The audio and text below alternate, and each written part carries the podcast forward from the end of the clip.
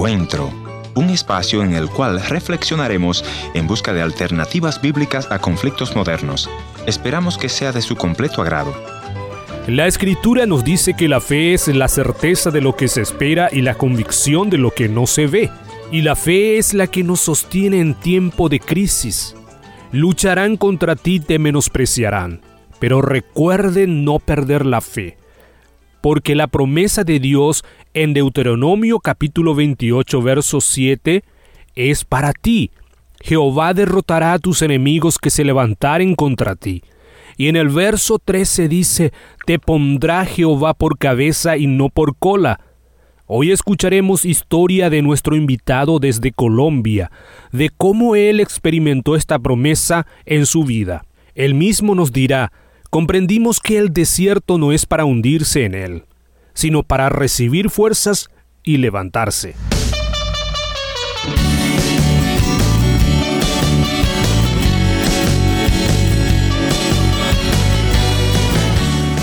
Bienvenidos al encuentro de hoy, soy su amigo Heriberto Ayala. Hoy vamos a estar compartiendo con ustedes esta historia de nuestro amigo desde Colombia, pero antes permítame recordarles nuestra dirección en internet www.encuentro.ca para volver a escuchar este o los programas anteriores. Además podrán encontrar allí nuestros contactos si desean comunicarse con nosotros. Bien, ahora vamos a esta comunicación telefónica desde Colombia está con nosotros José Ernesto Martínez, a quien ya le damos la bienvenida y le pedimos que por favor se pueda presentarse para que los oyentes puedan conocerle más de cerca. José Ernesto, un saludo cordial y bienvenido aquí al programa. Heriberto, para mí es el gusto. Gracias por la invitación. Bueno, yo soy formado en un hogar católico con valores y principios. Mis padres fueron trabajadores incansables que nos enseñaron el amor, el servicio a los demás. Y eso fue lo que heredamos sus tres hijos, una buena formación, una gran vocación de servicio a los demás. Hoy en día tengo una familia compuesta por mi esposa, con la que he convivido durante 33 años de matrimonio. Nuestros dos hijos son Daniela, de 29 años, y Ángel, de 26. Mm. Cuando conocí a mi esposa, ella había tenido un primer matrimonio y tenía tres hijas. Y por mi parte, yo había tenido dos hijos. Actualmente tenemos nueve nietos.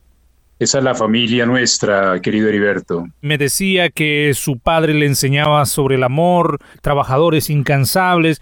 ¿Qué recuerdo usted tiene pensando en esa época de infancia, José? ¿Podría compartir su historia de aquella época con nosotros? Claro que sí. Me parece que fue una infancia en la que ya la presencia de Dios estaba con nosotros, se mostraban unos principios, unos valores, unos valores espirituales que fueron los que guiaron la vida de nuestro hogar, adornada por esos buenos atributos del buen entendimiento, de la armonía, del amor, del buen trato y del cuidado que siempre nuestros padres tuvieron para con nosotros. De manera que no hay ninguna huella, no hay ninguna cicatriz de infancia que pueda afectar mi, mi personalidad todo lo contrario, creo que fueron las bases sobre las cuales se construyó una vida de principios y de valores. Esos principios están arraigados, son universales y nos acompañan durante todo el transcurso de nuestra vida, ya en la época del colegio, de la práctica del deporte y luego ya pues cuando abordamos los estudios profesionales en la universidad, yo soy profesional en Derecho y Ciencias Políticas y he venido ejerciendo esta carrera desde hace más de 30 años. ¿Cómo es ese ambiente de trabajo? Me imagino no es tan fácil desarrollar allí en su país, en Colombia, José Ernesto. Así es, Heriberto. Pues como yo te comentaba, heredamos una vocación de servicio a la comunidad a través de la enseñanza de nuestros padres y en virtud de eso, pues me ha permitido desempeñar trabajos en, el, en la administración pública. He cumplido cargos dentro de esa, ese rol como secretario en el Consejo Municipal, como personero de la ciudad, como concejal, eh, como gerente de la Lotería del Departamento, también como director regional del Ministerio de Transporte y últimamente como alcalde municipal. Por eso hago énfasis en esta parte de la historia porque pues de ahí se va a derivar mi testimonio principal.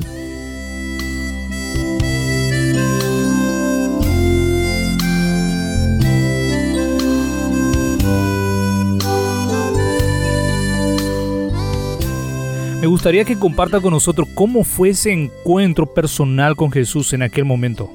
Bueno, fue una experiencia extraordinaria, Heriberto, porque pues yo estaba muy apegado a las costumbres católicas, era incrédulo frente a los caminos de Jesucristo, pues traía una tradición familiar que me impedía asimilar con facilidad eh, la bondad que tiene el entregar nuestro corazón a nuestro Señor Jesucristo. Fue una experiencia que aún recuerdo porque pues era una lucha interna eh, frente a lo que mis padres me habían enseñado, mis prácticas desde la infancia, la adolescencia, y ver la realidad de la mano de Dios, esa mano sanadora que obró sobre la vida de mi hijo, quien nació de forma prematura y por ese motivo sus pulmones no se habían desarrollado suficientemente, originando una constante deficiencia respiratoria y ya los médicos habían diagnosticado que sufriría una enfermedad por, el resto de su vida. Ocurrió que en el conjunto residencial en el que nosotros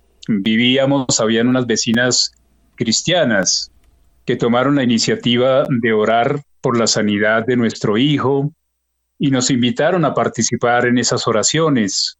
Y te cuento que la respuesta del Señor Jesucristo fue inmediata ocurrió un milagro en la vida de mi hijo, pues la enfermedad desapareció de un día a otro. Pudimos comprobar que el poder de Dios se activa cuando creemos que dicho poder existe y además a través de la oración le pedimos a Dios que lo activara. Podemos afirmar entonces que como fruto de esa batalla de fe que libramos junto a nuestras vecinas, Hoy podemos darle gracias a Dios por ese milagro de sanidad como lo hicimos en aquel entonces.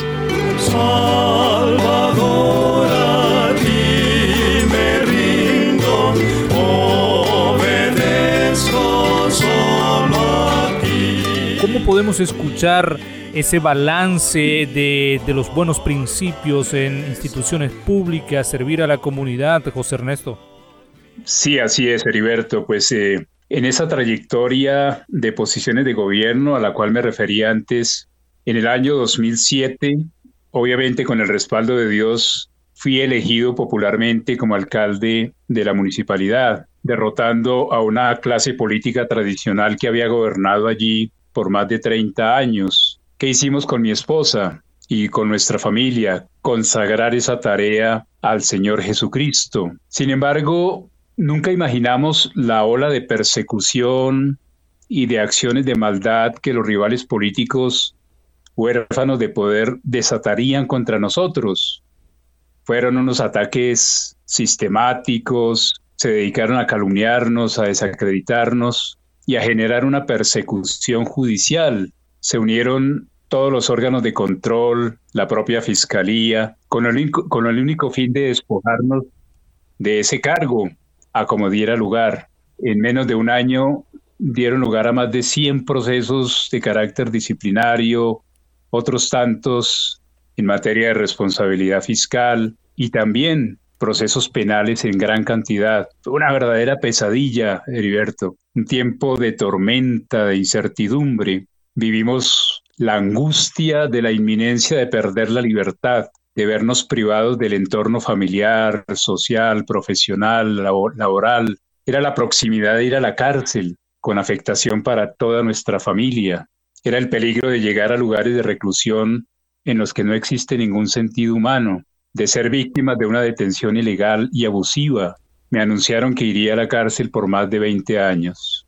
En términos humanos, no había salida posible. El cúmulo de procesos y la cantidad de acusaciones jugaban en mi contra. Era prácticamente imposible hacerle frente con éxito a tantos procesos simultáneamente.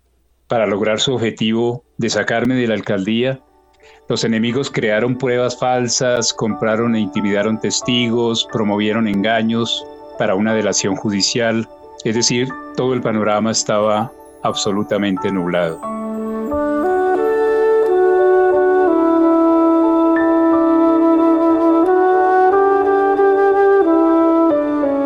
Bueno, esto me imagino le ha quitado la paz que usted estaba teniendo en ese momento en Jesucristo, en su entorno, en su familia. ¿Cómo pudiste sobrellevar todo eso, José Ernesto? Excelente pregunta, Heriberto. Pues, ¿qué hicimos con mi esposa y mi familia? Apelamos al don de la fe, seguros de que cuando aceptamos a Jesucristo como nuestro Salvador personal, eso nos convierte en beneficiarios de una de sus preciosas y grandiosas bendiciones. Recordamos lo que Juan 16:13 dice, en este mundo afrontarán aflicciones, pero anímense, yo he vencido al mundo. Entendimos que la tragedia más terrible no es vivir situaciones como las que estábamos viviendo, sino vivir sin Dios. Recordamos lo que Dios nos dice en su palabra, sé fuerte y valiente, no tengas miedo ni te desanimes, porque el Señor tu Dios te acompañará a donde quiera que vayas. Él nos pide que luchemos heroicamente contra toda sombra maléfica y que permitamos que Dios llene ese vacío, en este caso el vacío de una defensa que en términos humanos era prácticamente imposible, Heriberto. ¿Actualmente hay alguna medida en su contra, José Ernesto, o eso fue totalmente liberado? En aquel entonces comprendimos que el desierto no es para hundirse en él, sino para recibir fuerzas y levantarse, que no debemos morir en el desierto del temor, del pesimismo, ni rendirnos ante ninguna crisis, porque sabemos que en medio de la oscuridad Dios nos habla. En este testimonio quiero recalcar lo que es el don de la fe, como un don especial. No me refiero a la fe de salvación, ni la fe producto de las oraciones. Me refiero al don de fe como don especial del Espíritu Santo, como una manifestación sobrenatural para resolver una situación específica. Es creer que Dios produce milagros aún en situaciones imposibles. Es tener la osadía para actuar ante circunstancias adversas. Es la fe que tuvieron los patriarcas cuando declararon bendición sobre sus generaciones. La fe que tuvo Jacob cuando declaró bendición a favor de sus hijos y sus nietos la fe de Elías en tiempos de escasez y de hambruna que nos relata el Antiguo Testamento, la misma fe de Pedro cuando la resurrección de Tabita y cuando caminó con arrojo sobre las aguas, según el relato en el libro de los Hechos. Es un nivel de fe especial o sobrenatural. Es entender que el Espíritu Santo busca personas que estén dispuestas a creer en lo maravilloso de su poder y que anhelen esa manifestación, convencidos de que ese don que le dio a Jacob, a Elías y a Pedro, sigue vigente. Lo cierto es que Dios usa el sufrimiento para producir tesoros en nosotros, y Él siempre tiene el control. En mi caso, a pesar del oscuro panorama narrado anteriormente, operó el don de la fe y los resultados de esa fe es que pude terminar exitosamente mi periodo de gobierno y que han venido los múltiples fallos que han declarado mi inocencia y que han determinado que todas las acusaciones eran absolutamente infundadas. Ese es el resultado de aplicar el don de la fe.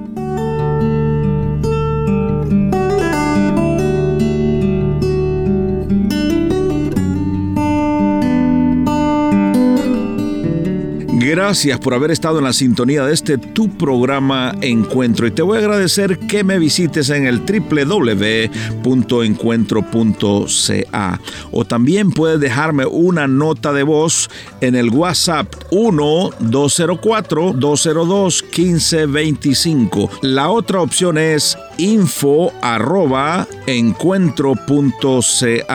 Gracias por sintonizarnos a través de esta radioemisora.